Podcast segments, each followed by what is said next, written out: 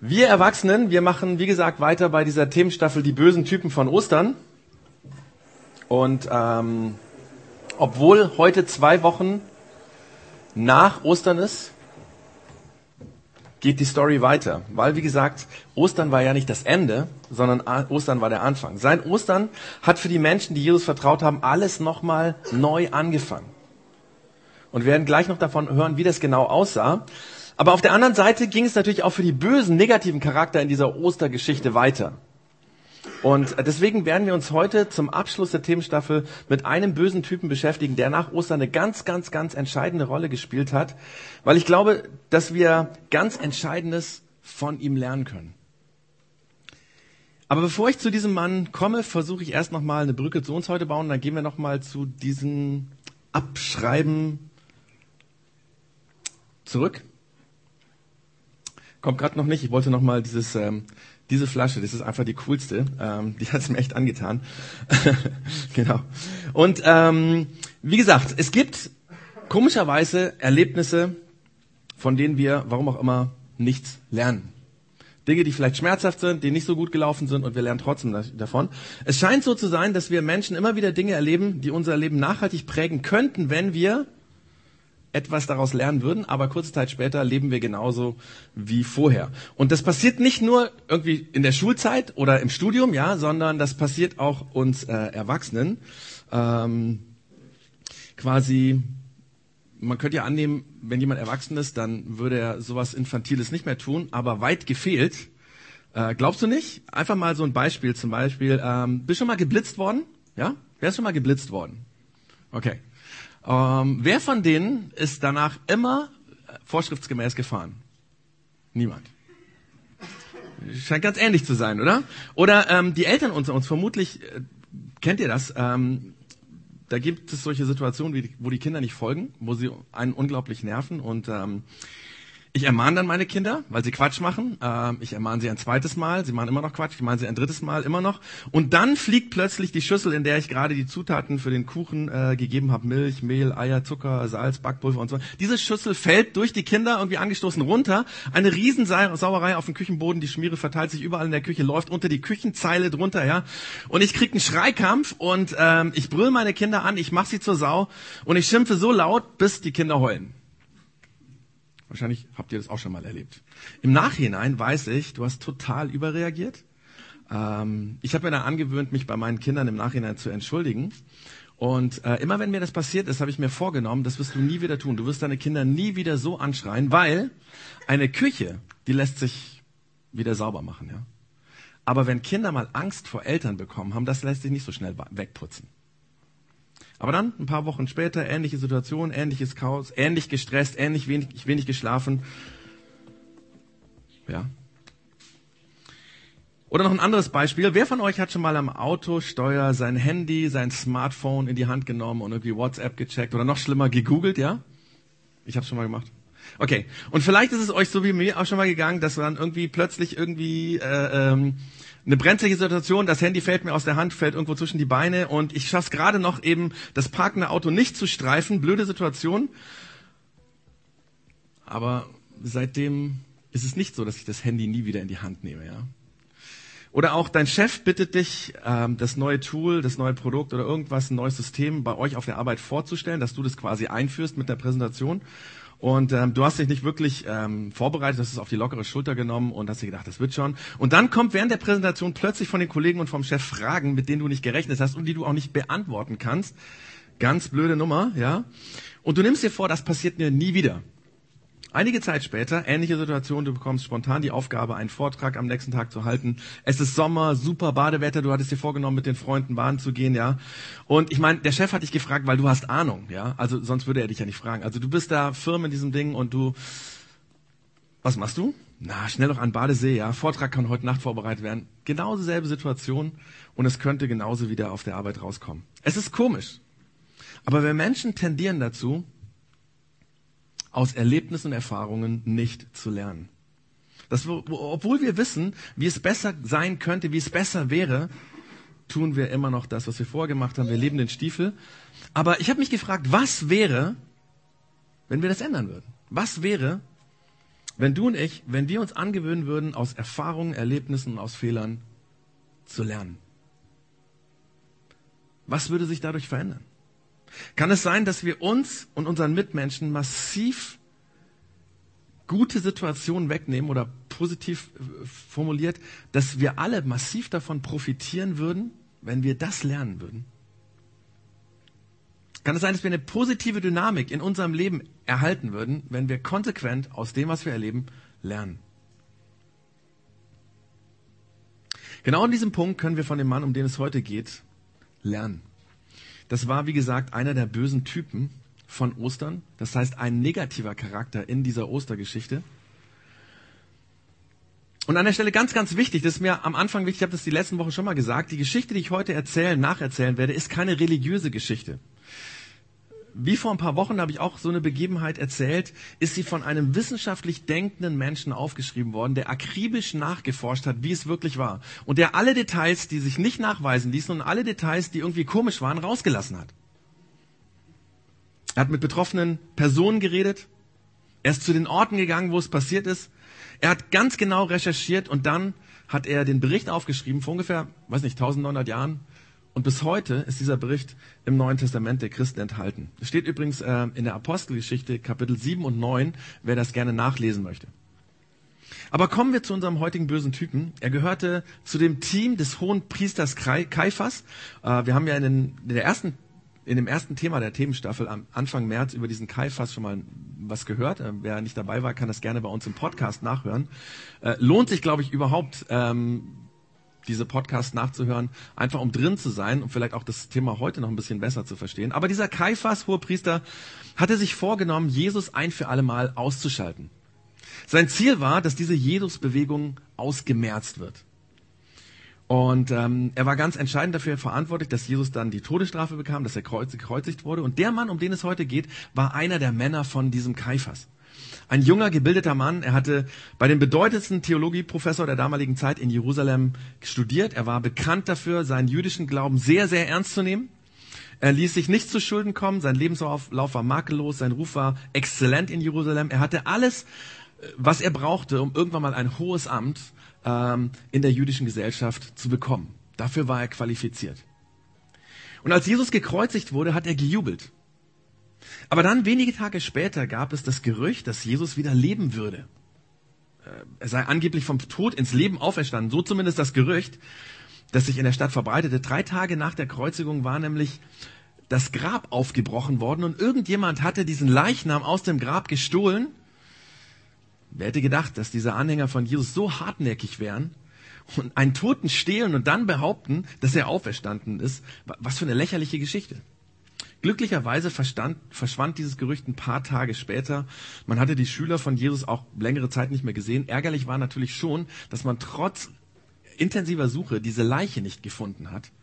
Aber sei es drum, jetzt war das Gerücht quasi zur Ruhe gekommen. Vermutlich würde man von den Jüngern, von diesen Schülern von Jesus nie wieder etwas hören. Aber dann genau 50 Tage nachdem die Leiche von Jesus verschwunden war, ging das Ganze wieder los. Es war am jüdischen Erntefest, dem jüdischen Shavut-Fest. Viele tausende Gäste waren aus aller Welt nach Jerusalem gekommen. Alle Straßen, alle Plätze der Stadt waren voll von Menschen. Und in dieser Situation fangen plötzlich die Jesus-Anhänger an, über Jesus zu reden. Völlig furchtlos, völlig befreit, völlig, völlig easy standen die vor den Menschen und haben behauptet, dass Jesus wieder lebt. Ihre Aussage war eigentlich ganz einfach. Die Hauptaussage war, Gott hat Jesus geschickt, ihr habt Jesus umgebracht Gott hat Jesus wieder vom Tod auferweckt und jetzt bereut, was ihr getan habt und glaubt an diesen lebendigen Jesus. Das war diese relativ kurz zusammengefasst das, was sie da gepredigt haben. Was für ein Unsinn natürlich. Äh, was für eine Gotteslästerung. Ich meine, Gott würde niemals einen Menschen vom Tod ins Leben zurückbringen, der als Verbrecher, sagen wir es, wie es war, krepiert ist. Und überhaupt, welcher Mensch ist überhaupt schon vom Tod zurückgekommen? Aber diese Jesus-Anhänger hatten bei dem Fest dummerweise Erfolg. Äh, sie, sie, sie hatten mehr Erfolg, als dem Kaiphas und seinen Leuten lieb sein konnte. Sie alle hatten gedacht, wir müssen nur Jesus hinrichten und dann wird diese Story, dieser Hype um Jesus ein für alle Mal vorbei sein. Aber dann, jetzt ist alles noch viel schlimmer als vorher gewesen. Also entschied sich der Hohepriester Kaiphas mit den anderen geistlichen und politischen Leiter der damaligen Zeit, keinen großen Aufstand über diese neue Sekte zu machen, sondern unbemerkt immer mehr Druck auf die Leute auszuüben. Und in den nächsten Wochen wurden dann einige Anführer verhaftet, in U-Haft genommen, verhört. Aber es schien diese Anhänger von Jesus überhaupt nicht zu beeindrucken. Einige von ihnen fingen sogar an, in den Verhör, vor den Richtern, vor den Priestern, vor den Schriftgelehrten und vor den Anklägern zu predigen an. Einer von ihnen steigerte sich so darin, dass er bei dieser Verteidigungsrede die Vorsitzenden des Gerichts anschuldigte, sie wären gegenüber Gott ungehorsam und sie würden die zehn Gebote Gottes mit Füßen treten. Dieser Mann hieß Stephanus. Der trieb es so weit, bis die Meute ihn kurzerhand aus dem Gerichtssaal zerrte und vor die Stadt schleifte. Dort wurde er im Beisein der Priester und Richter und Ankläger zu Tode gesteinigt. Bei dieser Steinigung war der Mann, um den es heute geht, dabei. Sein Name war Saulus. Er sah gemeinsam mit den Hohepriestern und dem Hohen Rat mit Genugtuung, wie dieser christliche Leiter dort starb, wie ihm das Maul gestopft wurde. Das war wohl die Sprache, die man äh, mit diesen Jesus-Fanatikern sprechen musste, wenn sie nicht lernen wollten, wenn sie nicht verstanden haben, worum es hier eigentlich ging. Und diese Steinigung des Stephanus war das Schlüsselerlebnis für diesen Saulus. Plötzlich begriff er, was seine Aufgabe in diesem Moment, in den nächsten Monaten, in den nächsten Wochen sein würde. Weil die Jesus-Anhänger auf den Druck nicht reagierten, war seine Aufgabe, diese Jesus-Anhänger zu finden, gefangen zu nehmen.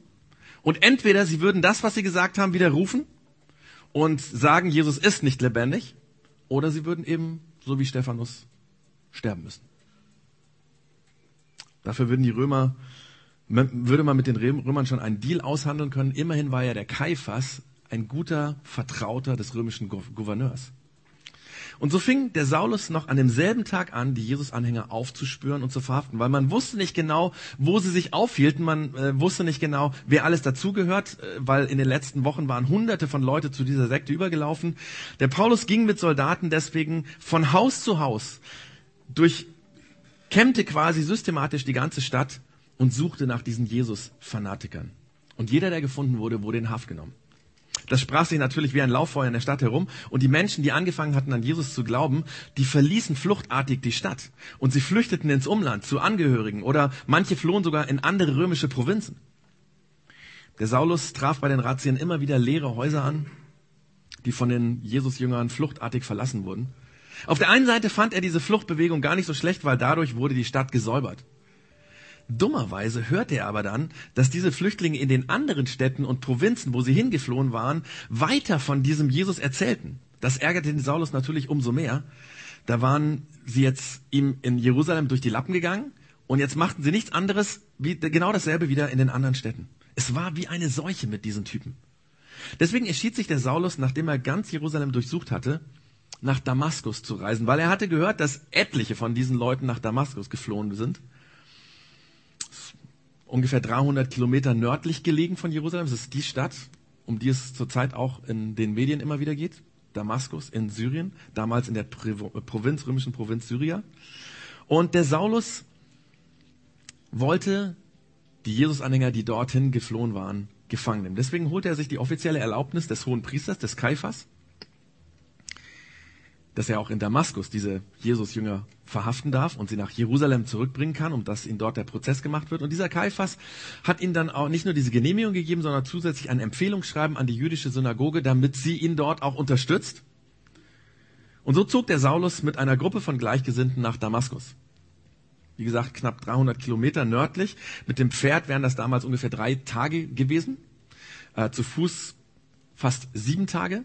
Also so oder so eine beschwerliche Reise. Sehr wahrscheinlich waren die Begleiter des Paulus römische oder jüdische Soldaten. Es ging also schwer bewaffnet von Jerusalem nach Damaskus. Die Gruppe war gut gelaunt. Abends am Feuer malte man sich schon so aus, wie man diese Leute aus den Häusern zerren wird und gefangen nehmen wird und nach Jerusalem zurückbringen wird. Man war sich des Erfolges sicher. Und wenn Damaskus gesäubert wäre, dann würde man sich die anderen Städte vornehmen. Es würde nicht mehr lange dauern, dann würde es diese Jesus-Sekte nicht mehr geben. Ganz einfach. Aber dann, am letzten Tag der Reise, wenige Kilometer vor Damaskus, man konnte schon die Stadt am Horizont sehen und die Leute, die Männer jubelten, dass sie jetzt bald da waren in der Stadt. Da passierte etwas völlig Unvorhergesehenes. Plötzlich strahlte von irgendwoher ein grelles, blendendes Licht so hell, dass die Männer ihre Hand oder ihren Arm vor die Augen halten mussten und sie fielen geschockt auf die Knie zu Boden und mit dem Licht von dem niemand wusste, wo es eigentlich herkam, kam plötzlich eine Stimme und die sagte, Saul, Saul, warum verfolgst du mich? Voll geschockt und mit zitternder Stimme erwiderte Saul, wer, wer bist du, Herr? Und bei dem, was dann gekommen ist, muss Saul und seine Begleiter ein unglaublicher Schauer über den Rücken gelaufen, Rücken gelaufen sein, denn diese Stimme antwortete, ich bin der, den du verfolgst. Ich bin Jesus. Der Paulus hat gedacht, oh mein Gott, oh mein Gott, Jesus? Aber die Stimme redete weiter und sagte, aber jetzt steh auf, geh in die Stadt, dort wird man dir sagen, was du tun sollst. Dann verschwand das Licht. Die ganze Truppe saß entsetzt und sprachlos am Boden. Was war das? Jesus? Der Mann, der vor, ein paar Wochen am Kreuz krepiert ist, der Mann, dessen Leichnam verschwunden war, der Mann, dessen Anhänger sie gerade verhaften wollten? Langsam öffnete jeder seine Augen und stand wie benommen da. Da war niemand. Nur die Wüste. Keine Menschenseele, weit und breit. Auch Saulus richtete sich auf, aber als er seinen Arm vom Gesicht nahm und die Augen öffnete, blieb es schwarz. Er konnte nicht mehr sehen. Das Licht hatte ihn geblendet. Alle hatten sie wohl rechtzeitig noch die Augen zugemacht, nur Saulus hatte direkt ins Licht gesehen. Es hatte ihn geblendet. Die gute Stimmung, die bis eben noch geherrscht hatte, war vorbei. Ängstlich und im Schockzustand reichte Paulus den Anhängern oder diesen Männern seine Hand. Er war ja der Anführer. Er musste jetzt die Hand ihnen reichen damit sie ihn die letzten Kilometer bis in die Stadt bringen konnten. Und dort kam er bei einem Mann namens Judas unter. Der hatte sein Haus in der Straße, die den Namen Lange Straße hatte. Und die darauf folgenden Tage saß Saulus apathisch in seinem Zimmer, verweigerte jede Mahlzeit, jedes Trinken. Das Einzige, was er tun konnte und immer wieder tat, war Gebete zu stammeln wie, oh Gott, kann das wirklich wahr sein? Du bist auf der Seite von diesem Jesus? Du hast Jesus zurückgeholt aus dem Tod. Oh Gott. Und ich habe deine Jesus-Anhänger verfolgt? Wenn das stimmt, Gott, dann bin ich tot. Dann musst du mich hassen. Verzeih mir. Vergib mir. Wahrscheinlich hat Saulus diese Gebete immer und immer wieder wiederholt. Unfähig, auch nur einen klaren Gedanken zu fassen. Nicht nachts viele irgendwie in einen unruhigen Schlaf, immer mit der Hoffnung, wenn er morgen aufhört, wacht, wäre das alles nur ein Albtraum.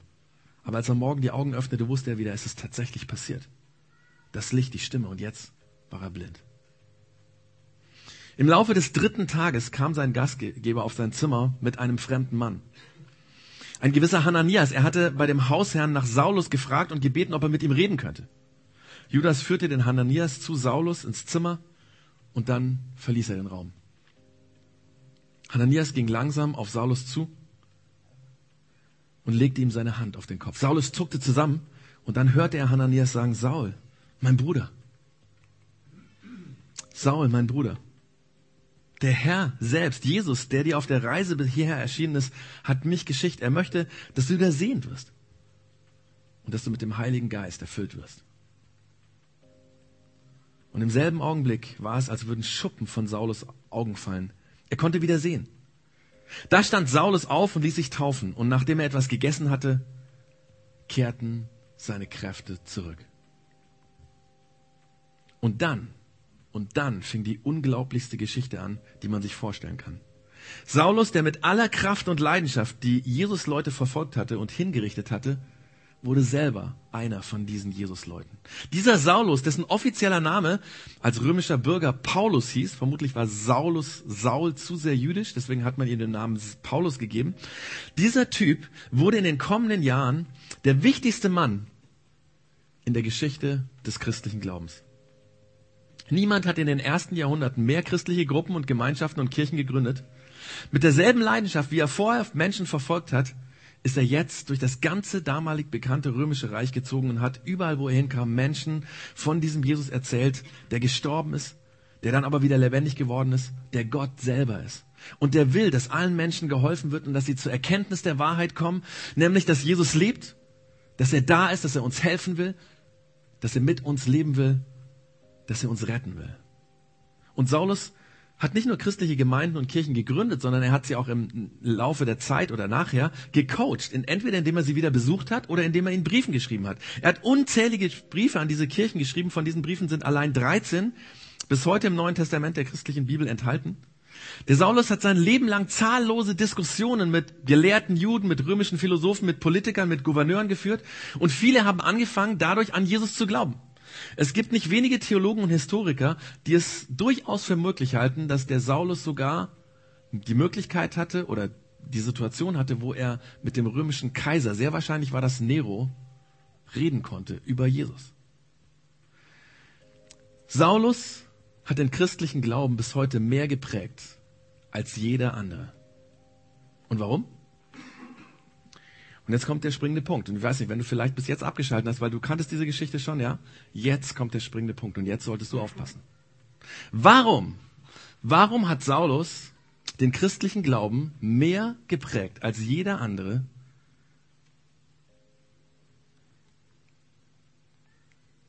Weil er aus seinem Erlebnis mit Jesus und aus seinen Fehlern Konsequenzen gezogen hat. Und er hat nicht so weitergemacht wie vorher. Wobei das eigentlich die bequemere Alternative gewesen wäre. Nicht, nicht einer seiner Begleiter, nicht einer seiner Begleiter, der das helle Licht gesehen hat, der die Stimme gehört hat, nicht einer von diesen hat angefangen an Jesus zu glauben. Sonst hätte der Lukas das aufgeschrieben. Ich meine, der Lukas hat das so genau aufgeschrieben, dass er sogar den genauen Ort, das genaue Haus, die Location des Hauses in dieser Straße, ja, genau beschrieben hat. Er hätte beschrieben, wenn da irgendeiner auch angefangen hätte zu glauben. Nein, aber er schreibt nur der Saulus. Ich habe gedacht, das ist wie, wie bis heute. Ich denke da, ich habe das letztens schon mal erzählt, an diesen österreichischen Bergführer Heli Steinmassel, mit dem ich vor ein paar Jahren, deswegen erzähle ich von dem, ein sehr, sehr geiles Actioncamp durchgeführt habe. Und wenn der Typ erzählt, warum er an Jesus glaubt, dann erzählt er immer diese Geschichte. Er hing an dem kältesten Berg der Welt in Alaska, an dem Denali, bei minus 30 Grad in einer Steilwand und musste mit seinen Jungs, die dort waren, bivakieren. Weil ein Sturm aufgezogen war und es war nicht möglich, irgendwas noch zu machen. Sie hingen dort einen Tag, zwei Tage, fünf Tage, zehn Tage. Und er sagt, nach zehn Tagen hat, spätestens nach zehn Tagen hat jeder von diesen harten Jungs, auch der hartgesottenste Spötter und Gottes, Gottesleugner, angefangen zu beten. Nämlich, Gott, wenn es dich gibt, hol uns hier raus. Und als dann nach 14 Tagen endlich die Möglichkeit war, sich abzuseilen, weil ganz kurzfristig für wenige Stunden sich das Wetter gebessert hatte, als alle dieser Männer unten an diesem Denali, an dem Fuß dieses Berges standen, hat nur ein einziger die Konsequenz gezogen und gesagt, Gott, jetzt will ich an dich glauben und ich fange an dich zu suchen. Und das war der Heli. Und alle anderen haben so weitergelebt wie vorher. Der Paulus hat aus diesem Erlebnis gelernt. Der Heli hat aus dem Erlebnis gelernt. Und du? Was machst du mit den Dingen, die du erlebst? Was machst du mit den Dingen, die du erlebst? Ich weiß nicht, vielleicht bist du heute zum ersten Mal hier und du tust dich schwer mit dem Glauben. Äh, oder du bist schon öfters hier gewesen und ähm, weißt nicht so wirklich, was du über den Glauben von Jesus denken sollst. Ähm, keine Ahnung, dass du, dass du sagst, eigentlich stelle ich das alles in Frage, ob es Gott gibt oder ob es Sinn macht, an ihn zu glauben. Vielleicht bist du auch Atheist, bewusst Atheist. Und wenn du heute als Atheist hier bist, finde ich das sehr, sehr cool, weil dann bist du super mutig, weil ich glaube, die allermeisten Leute, die hier sind, haben eine etwas andere Sicht über Gott als du. Super. Und ich finde es toll, dass du dich aufmachst, hierher zu kommen. Vielleicht hat dich auch die Story von eben ein bisschen verstört und du hast dich zwischendurch mal so ein bisschen nach links und rechts umgeguckt und hast dir gedacht, wie, ähm, haben die ja alle so ein Licht gesehen und so eine Stimme gehört, ja? Und du hast dir gedacht, muss man on dope sein, um Christ zu sein oder so? Ja, könnte auch sein. Ähm, wenn es so oder ähnlich ist, dann kann ich dich total entspannen, weil ich glaube, keiner von hier hat so ein Licht gesehen und eine Stimme gehört. Ich glaube auch, dass keiner von hier bei minus 30 Grad 10 Tage oder 14 Tage in eine Steilwand hing, ja? Es geht auch nicht um diese krassen Erlebnisse, sondern es geht darum, dass Menschen Gott erleben und spüren und Erfahrungen machen. Und dann ist die Frage, was machen sie mit diesen Erfahrungen? Was lernen sie daraus? Leben sie ihren Stiefel weiter oder verändern sie ihr Leben? Aber die spannende Frage, die spannende Frage, und das ist vielleicht deine Frage, ist, wie sollen wir denn überhaupt heute noch spüren, dass es diesen Gott gibt? Wie merke ich das, dass Gott handelt? Wie geht das? Letztens hat mein äh, Bürokollege, ich arbeite in so einem äh, äh, so Bürogemeinschaft, der hat gefragt, wie geht das? Wie merke ich, dass Gott handelt?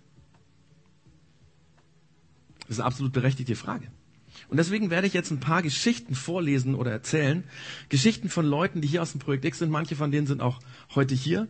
Und zwar Geschichten, wie sie Gott erlebt und gespürt haben. Das sind Geschichten, die sie mir geschickt haben.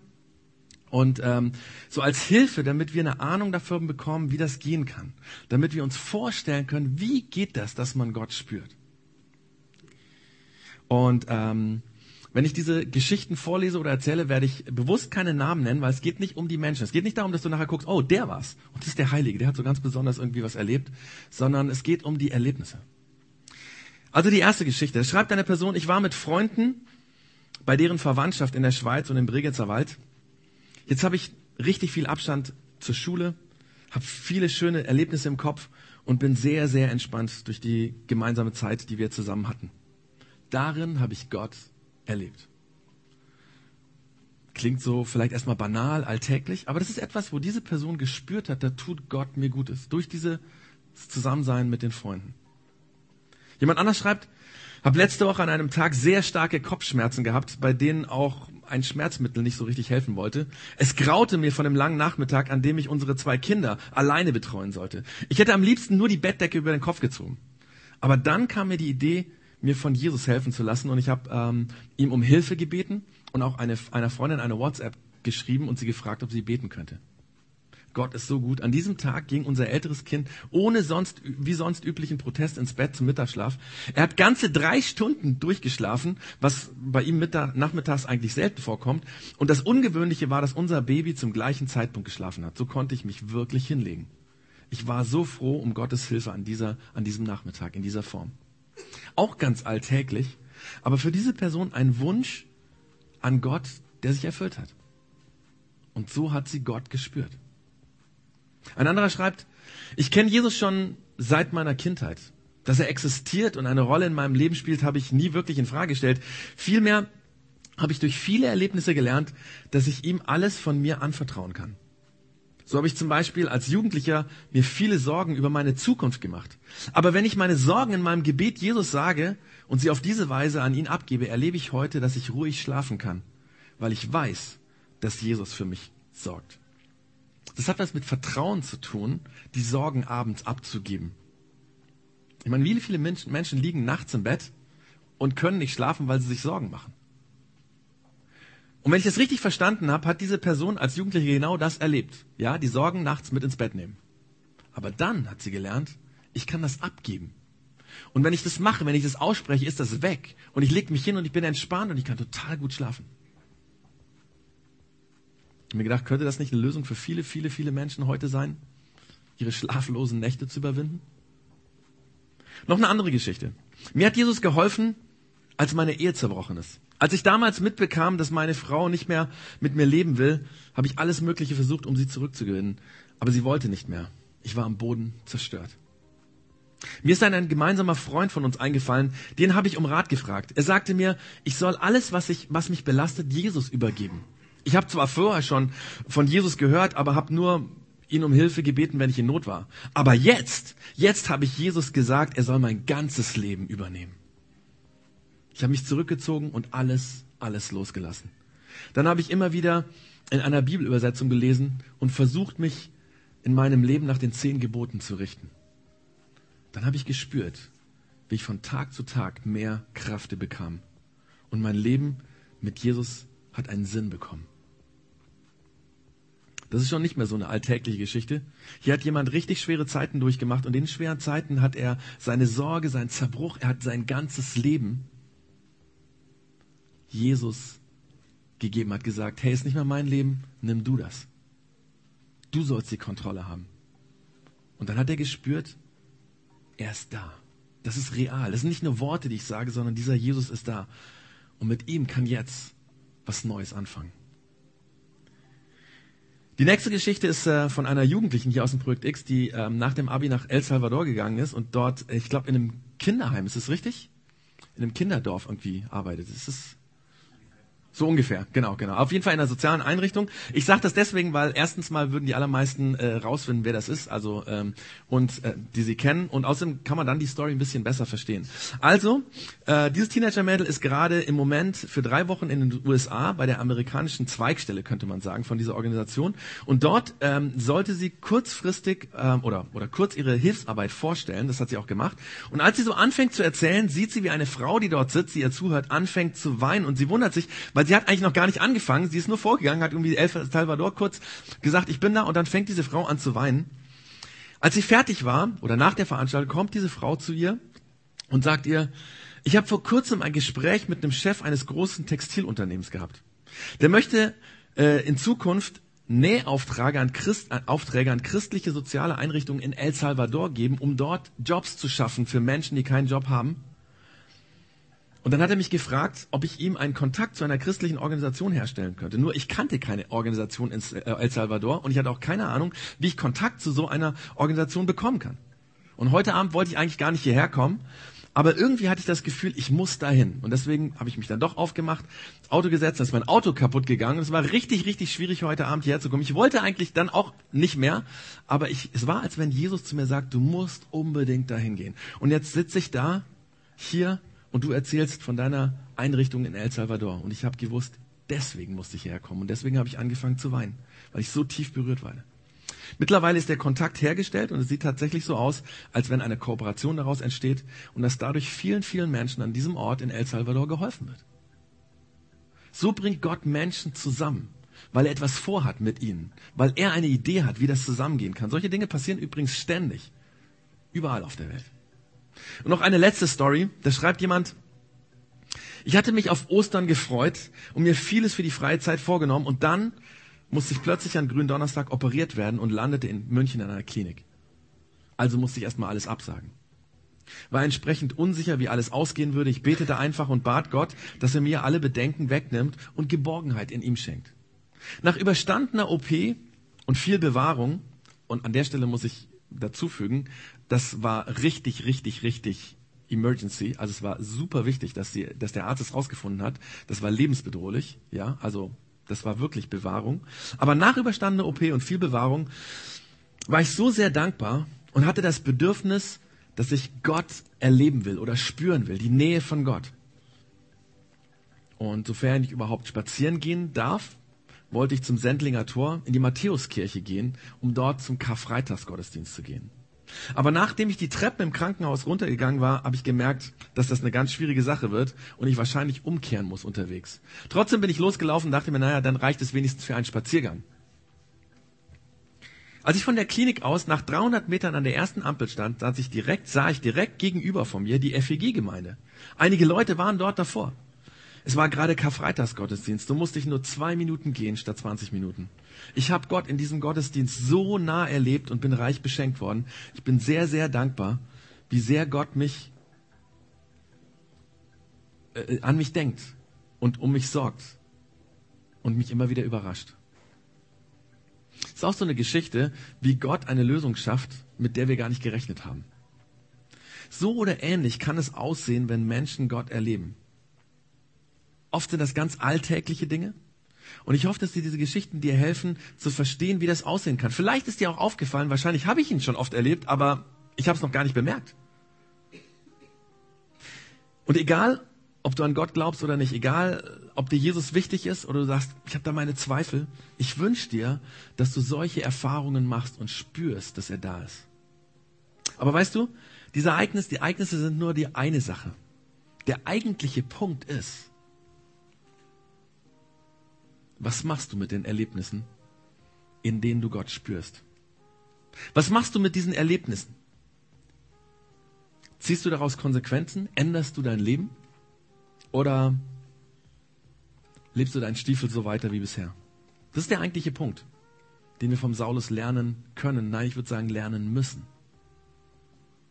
Es gibt so viele Menschen, die an Jesus glauben, die immer wieder Gott und Jesus spüren, ganz deutlich die Erlebnisse mit ihm machen und die trotzdem einfach so weit weiterleben, als wäre nichts passiert.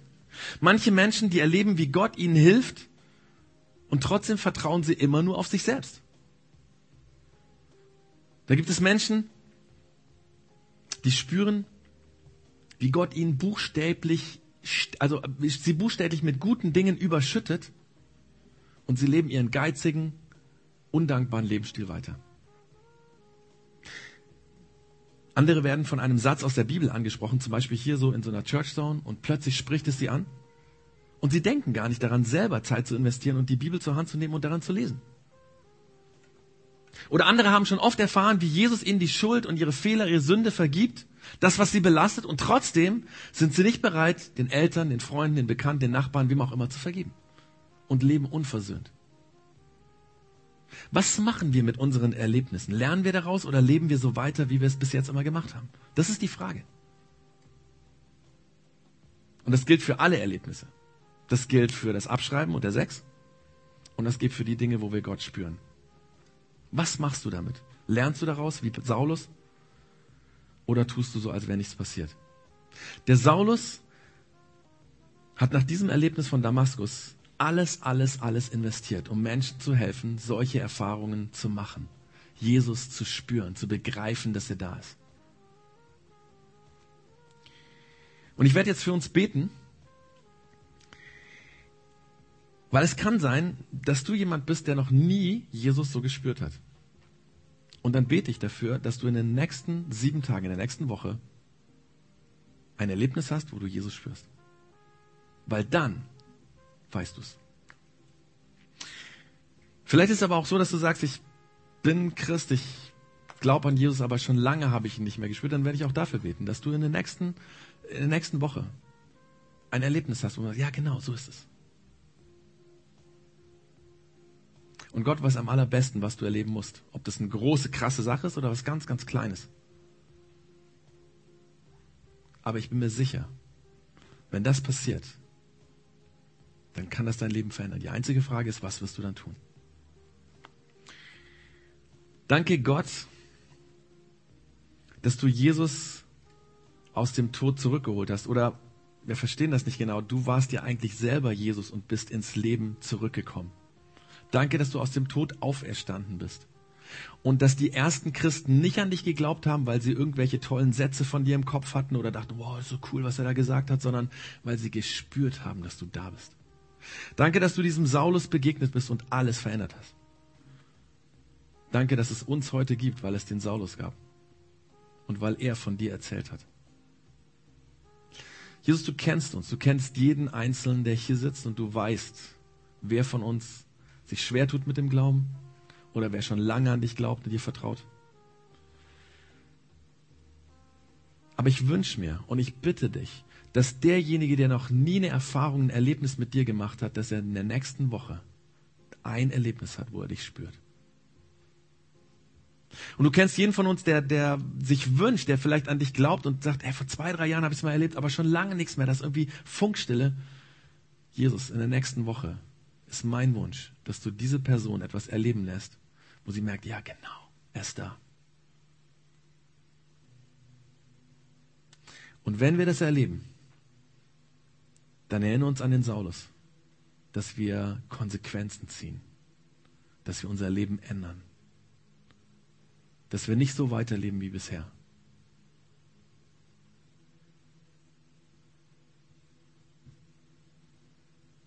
Danke, dass du uns immer wieder durch solche Dinge bewegst, weil du da bist. Amen. Wir werden jetzt ein Lied singen, Du hast mich bewegt, was es nochmal ein bisschen ausdrückt, worum es jetzt ging. Ein Erlebnis, was uns bewegt und wo wir aufgerufen sind, Konsequenzen daraus zu ziehen.